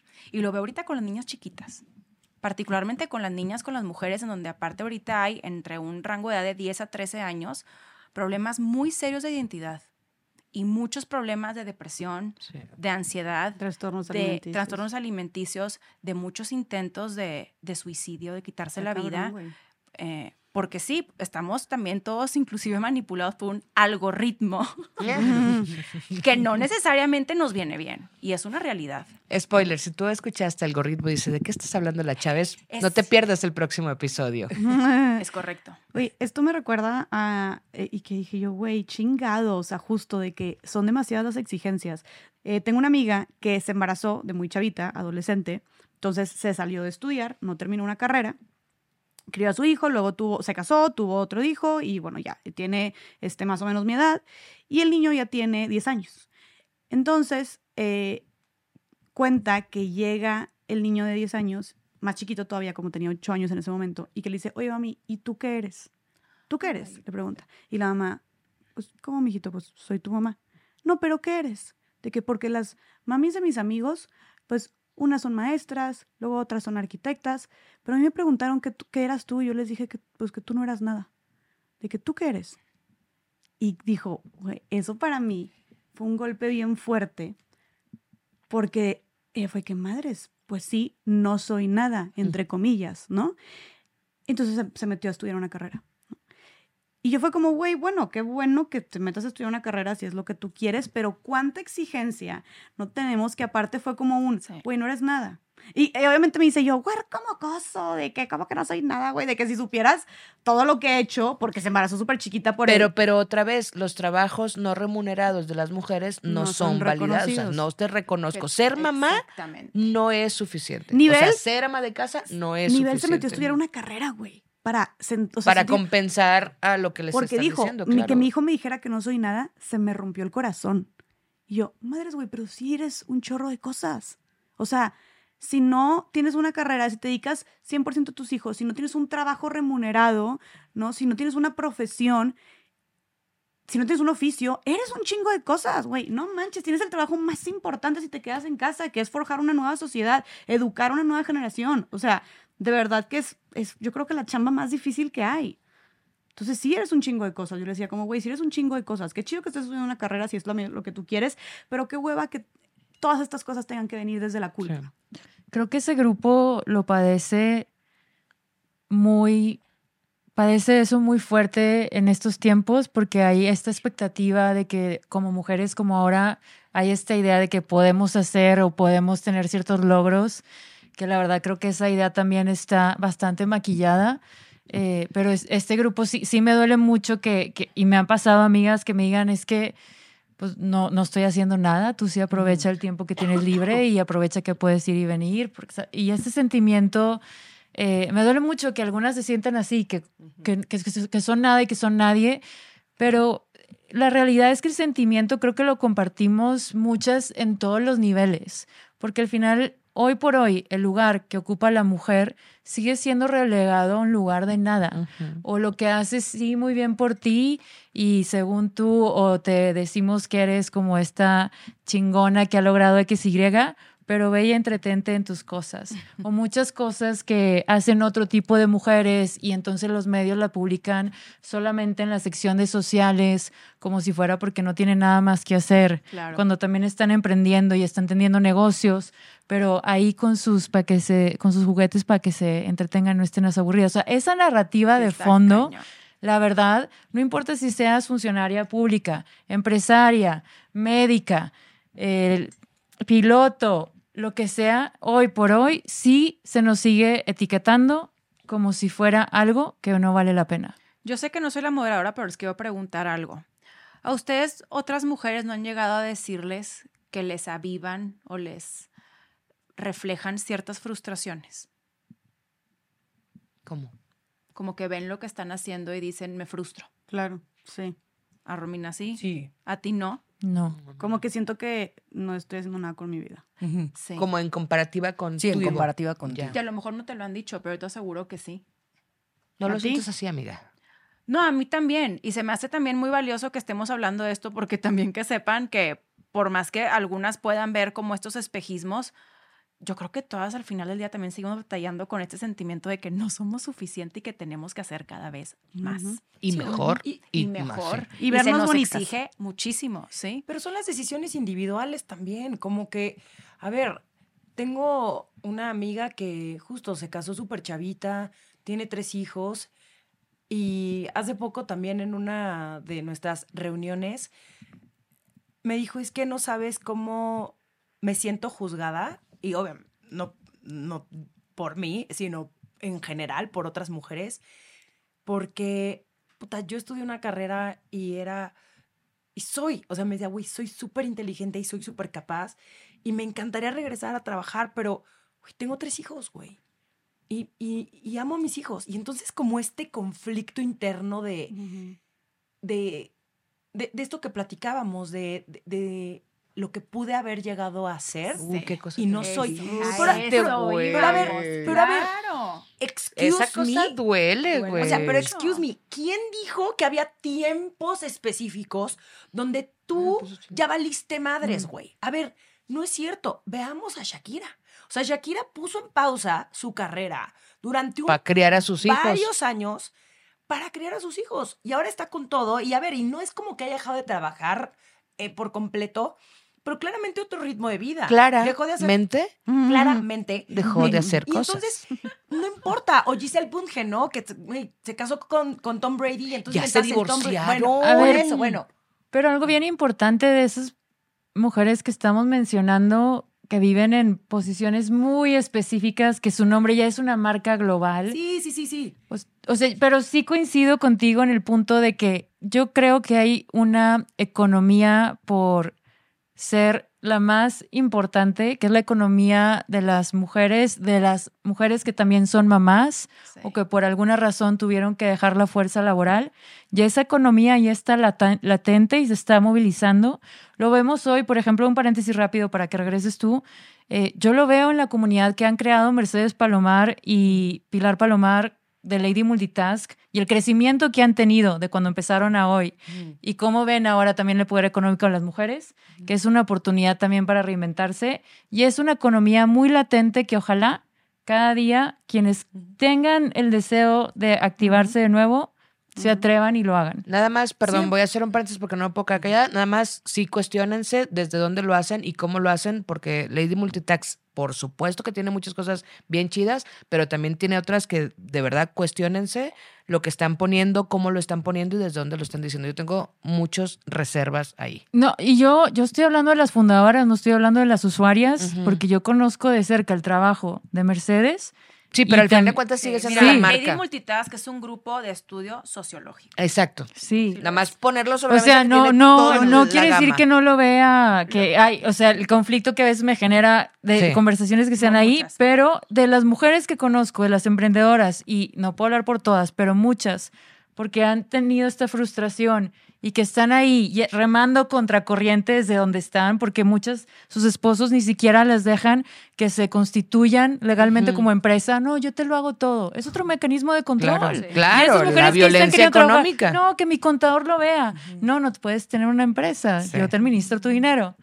Sí, bueno, sí, sí. pero tú tenías una idea, estás hablando de. Shakira y Giselle. A ver, obviamente, y y qué bueno que lo aclaras, no estoy diciendo que esta sea la norma, ¿no? Estas mujeres ya tenían una carrera gigante en cuanto pusieron en pausa su carrera. O sea, pero la razón por la que Giselle y Tom se divorciaron fue porque él dijo que se iba a retirar y no se retiró, y no se retiró, y no se retiró. Y el acuerdo era que ella, en el momento en el que tocaba. él se retirara, ya le tocaba cuidar a los chiquillos. Claro, güey. Y ella iba a regresar a, trabajar. Y el vato dijo, no, es que la estoy "No, rompiendo". Y yo también, seguir perro. viviendo Vamos a años". darle. Entonces, bueno, tronaron. Sí. El punto es Tú que muy bien, Giselle. el punto es que nunca es tarde, ¿ok? O sea que no pasa absolutamente nada si de pronto decides emprender o tener un trabajo a tus 37 años. O sea, no estoy diciendo que vaya a ser más fácil o más difícil, no sé, porque es un caso Claro, sí cada quien. individual y cada quien.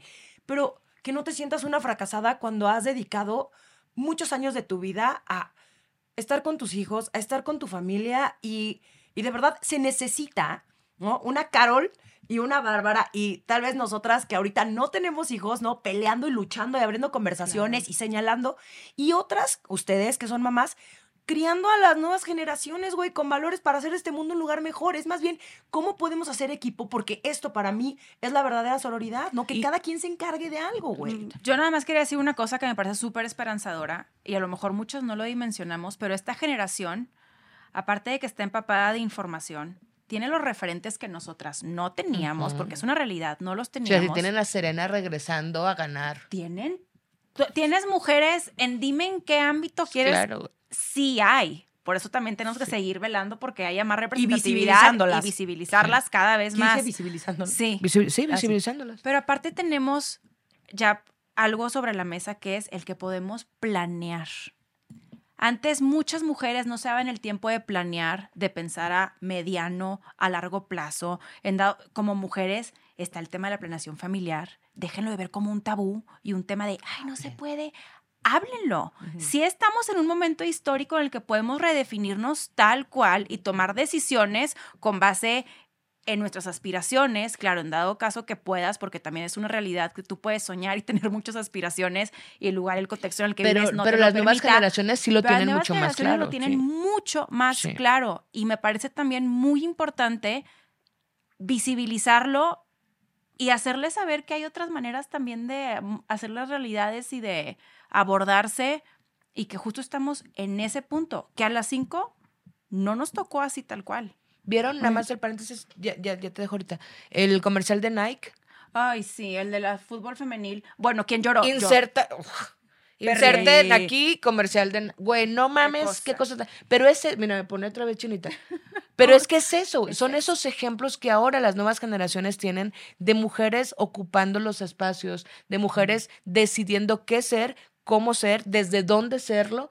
Y sí les, obviamente el sistema, y el sistema somos todas y todos, el sistema va a seguir siendo una cosa que tengan que moldear para que se les permita cada vez más. Pero sí es muy esperanzador que las morritas tengan estos referentes que en claro. nuestros tiempos, obviamente No, estoy hablando de otra generación. Obvio. No, pero también en la nuestra En las tuyas no- tampoco no había, ¿eh? Que tampoco. No había. Pero sí que Solamente eran mucho menos, solo floricienta. Hoy no traigo vestido de floricienta. Bueno, digan, pero volviendo, o sea, me encanta porque este tema da para mucho, ¿no? Cuando hablamos de trabajo, cuando hablamos de maternidad, cuando hablamos de identidad, del éxito, son muchos temas los que se intersectan, pero quisiera volver al tema central que es pues separar nuestra identidad de nuestro éxito profesional. Puntualmente porque vamos a tener que empezar a recapitular y a cerrar.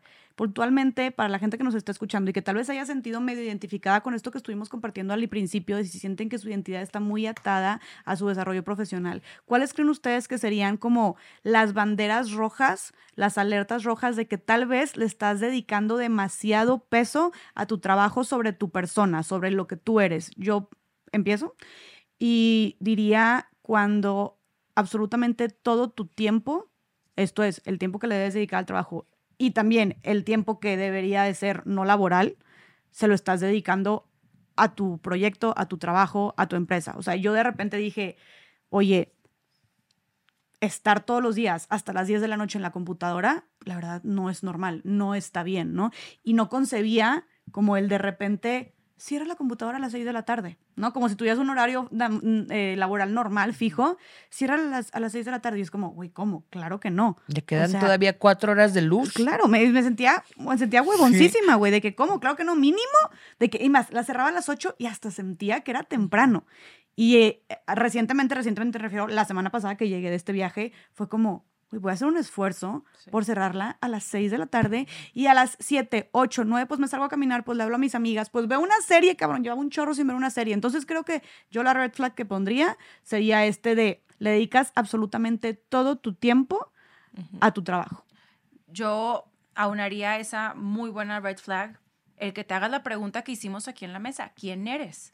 Y si en tus respuestas no encuentras más allá de lo que es tu profesión y tu oficio como tu identidad, esa es una gran red flag. Y no significa que no seas más cosas, sino que tienes que tú trabajar en, un- en algo de introspección y en conocerte mejor para que termines de dimensionar que eres mucho más cosas que tu profesión y tu oficio. Romina. Eh, yo diría el que sí que tus relaciones interpersonales se vieran totalmente afectadas. O sea, que no tuvieras amigas, que no tuvieras tiempo para tu familia, que no...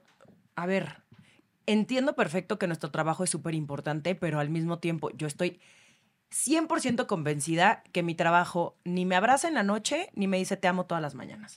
Ni te, ni te tira ah, pelitos en la Ni ropa. te dice gracias. Sé, ya Ni sé. te dice Y deja gracias. que lo abrace en la noche así y le dé besitos a Ay, Roberta. güey. Oye, qué bueno estuvo eso, No, ¿eh? la verdad es que sí. Entonces, si toda tu vida gira en torno a tu trabajo, güey, felicidades, pues nadie te va a dar un premio al final del día por eso, güey. Ujú. De verdad. Si no tienes quien te diga lo estás haciendo bien o lo estás haciendo mal, si no tienes con quién llorar, si no tienes con quién cagarte de risa todas las semanas, aunque sea por FaceTime o por teléfono, porque sí, indeed, tuviste muchísimo trabajo, pero de pronto sí necesitas esos espacios donde, llamada, güey. mandarte memes. O sea, Bárbara y yo nos mandamos videos de perritos pendejos, güey. Ay, ¿qué tal los purus esos, güey? Ay, no, es que hacemos. Ay, hay unos purus, güey, japoneses. Ay, Sí, los que que están les hacen así. hermosos. No, no mames. O sea, si no tienes tiempo para eso, híjole, mano, pues probablemente tengas un chingo de dinero y bien padre por ti, pero a Replantea. nadie le importa. O sea, nadie te va a aplaudir por eso, güey. Sí, El dinero no es todo. Pues no, la neta no, güey. No, de verdad no. Y a la gente le vale madres también, güey. Y más lo Y siempre visto- va a haber, y lo que, y regresamos a lo que dice la Chávez, nunca va a ser va a suficiente, ser porque suficiente. siempre va a haber alguien que tenga más followers que tú, más dinero que tú, mejor cuerpo que tú, Todo mejor que you tú. name it. Entonces, más fama que tú, Todo. no vas a ser tú feliz, porque vas a ser muy miserable. Totalmente. o- sí, gané más que tú. Yo lo veo con una amiga que, que, por ejemplo, llegó a los 10 millones de seguidores. Y, me, y yo como, güey, wow, no sé qué. Y ella de que, no, pero es que ahora quiero 11. ¿sabes? Y claro, va a llegar a 11, va a querer 12. Y luego a los 12 va a querer 15, a los 15 va a querer 20. Entonces, nunca va a ser suficiente. Nunca Bárbara. es suficiente. Yo tengo dos red flags que quiero compartir. eh, cuando antes de dormir estoy pensando qué tengo que hacer mañana y qué tengo que hacer esta semana para que esa semana la pueda palomear en lugar de agradecer todo lo que ese día pude vivir y el tiempo que me di para de pronto hablarle a una amiga o que me pude ir a la montaña o pude estar con mi perro para, o sea, cuando no estoy agradeciendo todo lo que viví ese día y que tuve la oportunidad de estar viva un día más, para mí es un red flag muy grande. Y también, eh, pues este año, principios de este año, en enero, cuando me estaba preparando para, para el evento de SIDA Summit que estábamos organizando por primera vez, un red flag muy grande fue cuando me encontré teniendo por primera vez en mi vida pre-ataques de ansiedad y no poder respirar o despertarme en medio de la noche porque no podía respirar. Y creo que eso para mí es ya cuando tu salud está en riesgo, no importa el tipo de proyecto o trabajo que más te apasione, que lo estás poniendo, que tu vida está sobre la mesa, ¿no? O tu bienestar, en lugar de cuidarte, para mí es el red flag más grande. Me encanta ese. Me encanta eso. La parte física. Oye, o que de repente ya no estás comiendo bien, o no estás durmiendo bien, tienes insomnio, estás de mal humor todo el tiempo, te ves más flaca, güey. O sea, no comer es cabrón. güey, O te sea, ves hubo más un- gorda. O te ves más gorda, cualquiera de o las sea, dos, que algún sí. cambio no por físico. Que suben de peso, Sí, Güey, o que sea, te que sientas- por tu ansiedad estás comiendo. Sí. Pero, güey, sientas cansada todo el tiempo, güey. No está bien, Pero este, no es este normal. pedo también de, justo, hola, te pusimos una junta a las dos y media. ¿Y ahora a qué hora crees que voy a comer? O sea, no, yo lo tengo bloqueado en mi calendario. Hay veces que hago una excepción ya, güey, porque neta ya no pudimos encontrar otro momento, pero yo como de dos a cuatro, cabrón, sorry, necesito comer. Como que necesito también esa gasolina de dormir mis ocho horas y comer bien. ¿Qué crees? Claro. Necesito eso para seguir adelante. Ahora, y que estas cosas de, nada más rápido, de- del bienestar físico y que te afectan tu salud, son las perfectas oportunidades para reorganizarte y entonces hablar con tu equipo y hablar con tus socias o socios de decir, esto no está funcionando, tenemos que hacerlo mejor, porque no puede ser que me estoy llevando este límite, ¿no? También verbalizarlo. Creo que también una red flag, antes de pasar contigo, Carito, creo que también una red flag sería eh, como el güey, imagínate que tienes a esta, y, y yo lo estoy, lo, lo estoy diciendo mientras me super cae el saco. Tengo una amiga de toda la vida, güey, desde pañales, literal, o sea, eh, su mamá es mi madrina, que tuvo a su hijo hace cuatro o casi cinco meses. Güey, no le he podido ir a ver. O sea, no le he podido ir a conocer. Somos amigas de toda la vida. Y llevo todas las semanas diciéndole que esa semana lo voy a ir a visitar, ¿no? Entonces, como si de repente ya pasó un chingo de tiempo y no has tenido tiempo para esa gente importante que siempre ha estado, no, güey, no para comer con la amiga, la colega, que, güey, maybe te vale madres, la verdad. No, para esa gente que es lo que decimos, esa es la vida. O sea, esa gente, ese grupo con quien construiste, quien siempre estuvo ahí, esas son las personas importantes en la vida. Ah, pero si tienes tiempo para ir a comer este, con la persona del medio, ¿no? O con el jefe, o con las personas que tienen que ser una relación laboral que si te conviene, entonces claro que para eso siempre hay tiempo. Entonces, si también has aplazado demasiadas cosas y no has cumplido o no te has visto con esta persona en esta ocasión especial y llevas mucho tiempo diciendo que lo vas a hacer y no lo haces, mm, red flag, ¿no? Quiero nada más decir algo bien rápido que va con lo que decías de la desconexión para que también conozcan todos sus derechos, porque luego muchos no conocen sus derechos y tampoco se los quieren hacer saber. El derecho a la desconexión. Eh, exacto. Hay un artículo 330-E que está en la Ley Federal de Trabajo del, del país de México y dice así textualmente para que lo sepan y si en dado que esto no se cumple le mandan por favor la ley a su jefe. Respetar el derecho a la desconexión de las personas trabajadoras en la movilidad del trabajo al término de la jornada laboral. O sea, es ilegal que, te estén, que no te estén respetando tus horas de desconexión. Igual a que es ilegal que no te respeten tus vacaciones, que una muy buena noticia en nuestro país se aumentaron significativamente. Y ya casi estamos por lo de las 40 horas. Es correcto. Porque si tú descansas dos días, bienvenido al privilegio. La ley solo contempla uno. Uno. 48 horas trabajamos por semana de acuerdo a la ley y estamos hablando de que lo modifiquemos a 40. Aún lo están peleando Hay en este momento. sí, hay mucha hay mucha resistencia, resistencia cuando mucha. en Europa hay países que están hablando de 32 horas. Hola, ¿qué Los tal? mexicanos somos los que más trabajamos de Y a los que menos Latina. nos pagan. Este, red flags nada más si tu carga mental está todo el tiempo enfocada en el trabajo, que es un poco lo que decía Bárbara también, pero si todo el tiempo es esta carga mental y todo gira alrededor de qué vas a hacer, cómo lo voy a hacer, acuérdense, la carga mental es una de las cosas que más agotan porque no es visible, no es tangible, pero ahí estás. No solo es lo que haces, sino el tiempo que dedicas en tu mente a planear. El- el- si estás trabajando mientras estás lavando los trastes, estás trabajando doble. Si estás pensando en qué vas a hacer mientras estás grabando, estás trabajando doble. Entonces, cuando eso, cuando empieza a hacer esta carga mental, necesitas respirar y desconectar un poco. Y, o güey, irónicamente, cuando finalmente te das estos, estos, estos tiempos de ocio, espacios de ocio, de irte a caminar o de estar en la comida con la amiga, pensando. está hablando tu amiga y tú pensando, puta madre, güey, ¿qué voy a salir de aquí? De aquí tengo que ir a hacer esta vuelta y luego no sé qué, Sí. esto me va a tomar dos horas. sí. Traten güey. Entonces, ¿cuándo? O sea, ¿cuándo pinches nos damos Sí, el Yo tiempo? estoy tan mal que hasta hace un mes dejé de meter la bocina a la regadera para escuchar las noticias.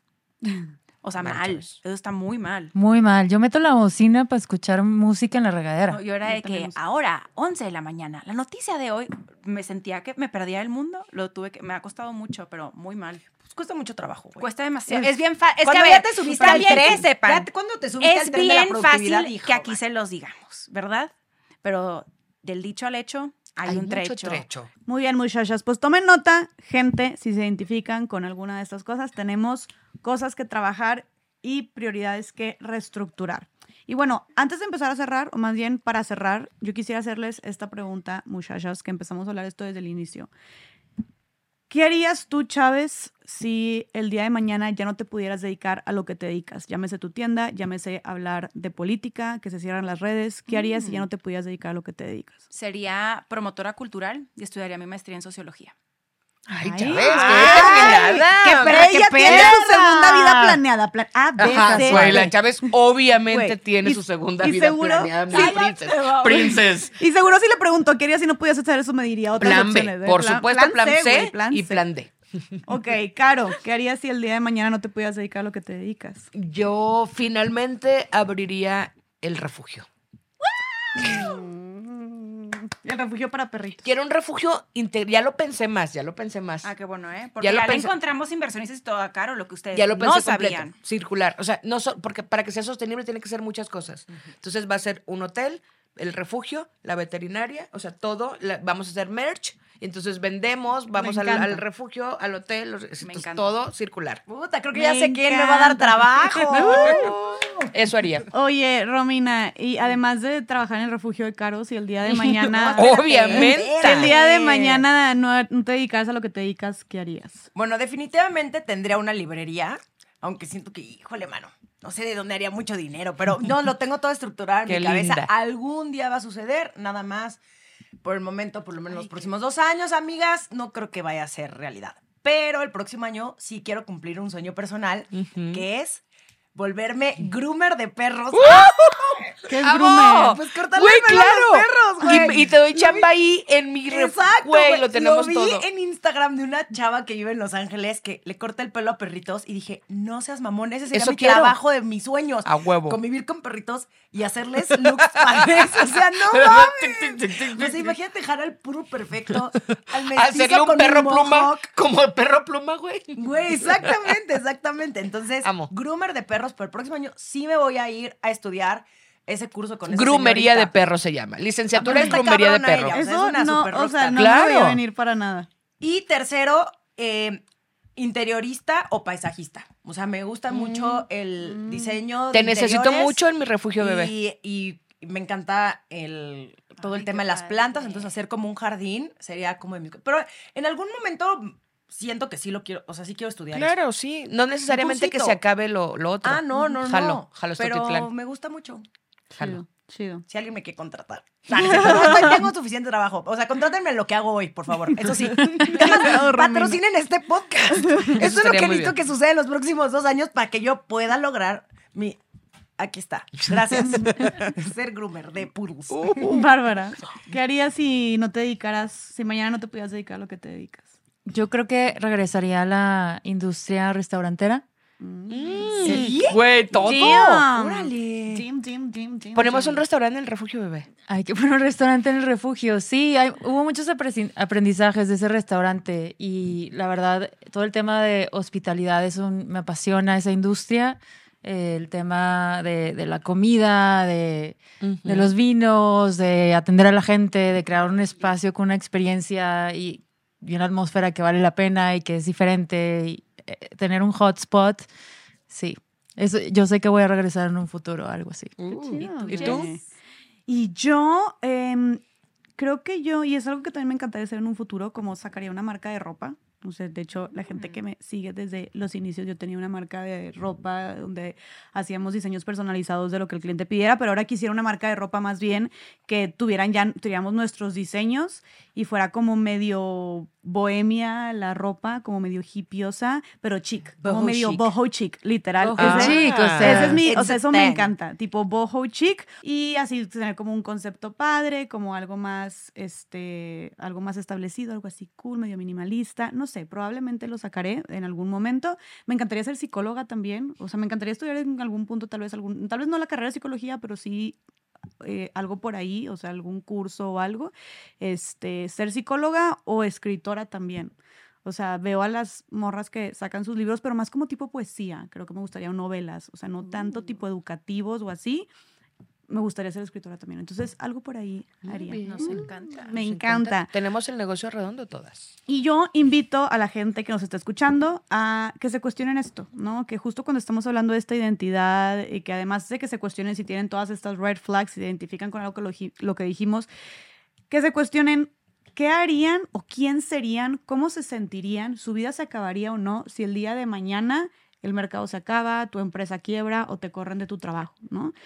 ¿Qué harías? ¿Qué serías? ¿Se acaba tu vida? ¿No? Eh, ¿Es un cambio más? porque creo que eso nos puede ayudar mucho a tener esta conciencia de dónde estamos parados y en qué estamos basando y priorizando nuestra identidad. Recordar mucho y creo que esa es el, la moraleja de este episodio de tú no eres tu éxito profesional, tú eres muchísimo más que eso y nos compete a nosotros, a nosotras, a ustedes, a las personas que nos están escuchando en un mundo donde todos nos, gritan en todas partes, levántate a las 5 a.m., este, sé productivo, sé una chingona, factura un chingo, nos compete a nosotros es restablecer nuestras prioridades y hacer tomar acciones conscientes e intencionalmente para basar nuestra identidad, nuestra motivación, nuestra realización en otros pilares que vayan más allá de lo que hacemos por recibir un ingreso. ¿no? Entonces, cerramos con esto. Cerramos con eso. No, yo quiero cerrar con otra pregunta. Ah. Nosotras cuatro creo que sí podríamos estar en el mismo negocio, o sea, en ¿Cómo vamos a incluir a la Chávez? Exactamente, porque Jessica puede hacer La, la, ropa. la ropa, la merch. La es que sí. Chávez, necesitamos que pienses otro. ¿Tu plan sé cuál era? para. Sí, el para el refugio. Para el refugio. O sea, algo para yo ¿Cómo? entrar al refugio. Sí, porque es que si no vas a quedar. Yo doy la bienvenida de que Obviamente. Tú nos consigues a los ¿Qué clientes. Claro, pasa? los inversionistas. De hecho. ¿quién crees que va a poner el dinero para el refugio? Lo va a conseguir la Chávez. Ya te lo conseguí. Ya lo consiguió. Perfecto, Ay, me encanta. Tú sabes quién eres. Gracias. Tú sabes quién Gracias. eres. Estoy pendiente contigo, bebé. Te quiero. Me encanta. Bueno, entonces, para cerrar de, me- de la mejor manera este episodio, a las tres todas decimos, yo no soy mi éxito profesional. Una, dos, Ah, tres. así bien como- Yo no soy mi éxito profesional. Tetazas, güey. Muy tetazas. No voy a participar de esa tetadera. Hey, it's Danny Pellegrino from Everything Iconic. Ready to upgrade your style game without blowing your budget? Check out Quince. They've got all the good stuff shirts and polos, activewear, and fine leather goods, all at 50 to 80% less than other high end brands. And the best part? They're all about safe, ethical, and responsible manufacturing. Get that luxury vibe without the luxury price tag. Hit up quince.com slash upgrade for free shipping and 365 day returns on your next order. That's quince.com slash upgrade.